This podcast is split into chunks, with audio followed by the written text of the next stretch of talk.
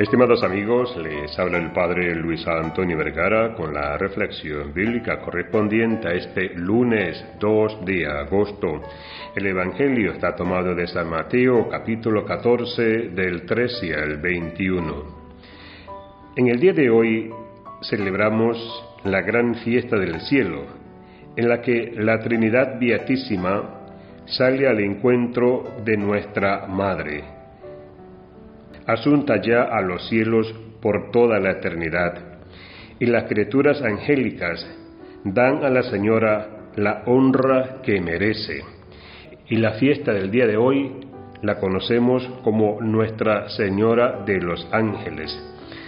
Desde que la doncella nazarena, María, fue visitada y escuchó aquellas hermosas palabras del ángel, concebirás en tu seno y darás a luz un hijo y le pondrás por nombre Jesús. Será grande y será llamado Hijo del Altísimo.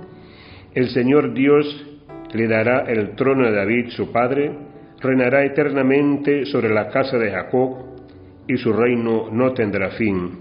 Esas palabras que el ángel le anunció y que ella le dio el sí, esto lo ha confesado la Iglesia desde siempre y cuando la maternidad divina fue puesta en entredicho alguna vez, quizás por no ser los hombres capaces de exponer lo que en el Hijo encarnado pertenece al misterio, surgieron concilios que explicaron la fe.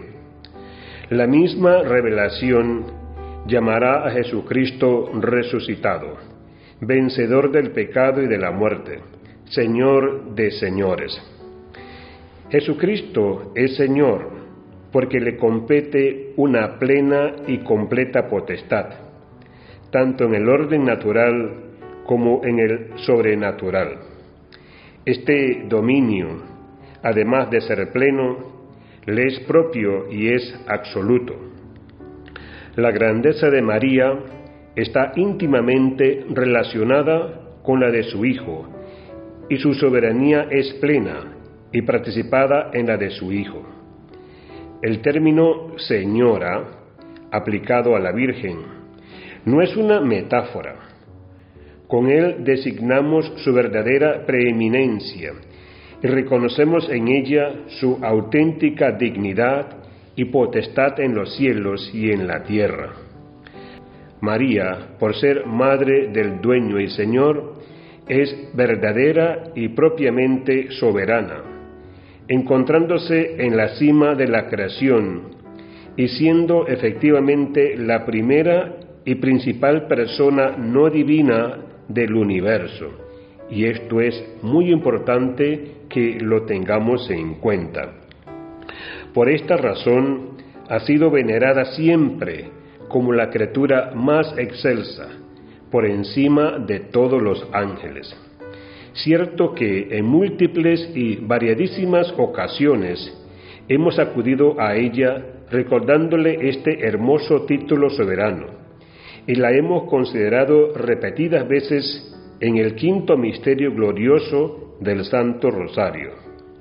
Hoy, de una manera especial, ¿qué puede impedirnos que la tratemos con el cariño de un hijo? De hecho, su propio hijo le aplicó las mismas palabras del amado que se leen en el cantar de los cantares, diciéndole, eres toda hermosa, y no hay en ti mancha, huerto cerrado, fuente sellada. Levántate, amada mía, hermosa mía, y vente. Ven, serás coronada. Seguro que ella nos espera Seguro que decía que nos unamos a la alegría de los ángeles y la de los santos, con toda la creación, y tenemos derecho a participar en una fiesta tan grande, pues es nuestra madre. Que Dios les bendiga a todos.